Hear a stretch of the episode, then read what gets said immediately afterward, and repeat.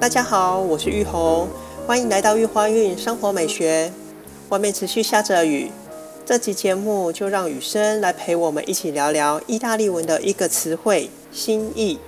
前几天收到久未联络的意大利朋友讯息，他们跟我分享他们刚出生的女儿照片，讯息最后还附上了一句话：“我们一直都记着你。”收到讯息是惊喜，看到照片是开心，阅读文字是感动。好久没有联络的朋友，一直把我放在他们的心底。意大利文这句话可以这么说：Grazie per avermi nei loro pensieri。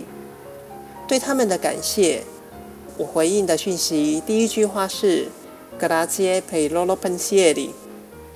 Pensiero 这个单字有着想法、念头的意思，衍生出来用时就带有着心意。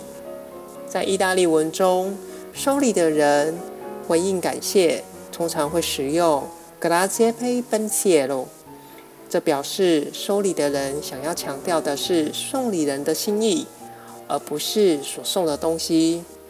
这是一个很细致的智慧在里面呢。仔细观察，从这个角度延伸，每个语言的日常用语中。多少都藏着人与人互动的艺术与智慧，大家是否有注意到呢？感谢你们收听这期的玉花韵，欢迎分享或留言跟我互动。诚心邀请你们订阅我的频道，一起探索生命的旅程。祝福你们一切都好，平安喜乐。我们下期见。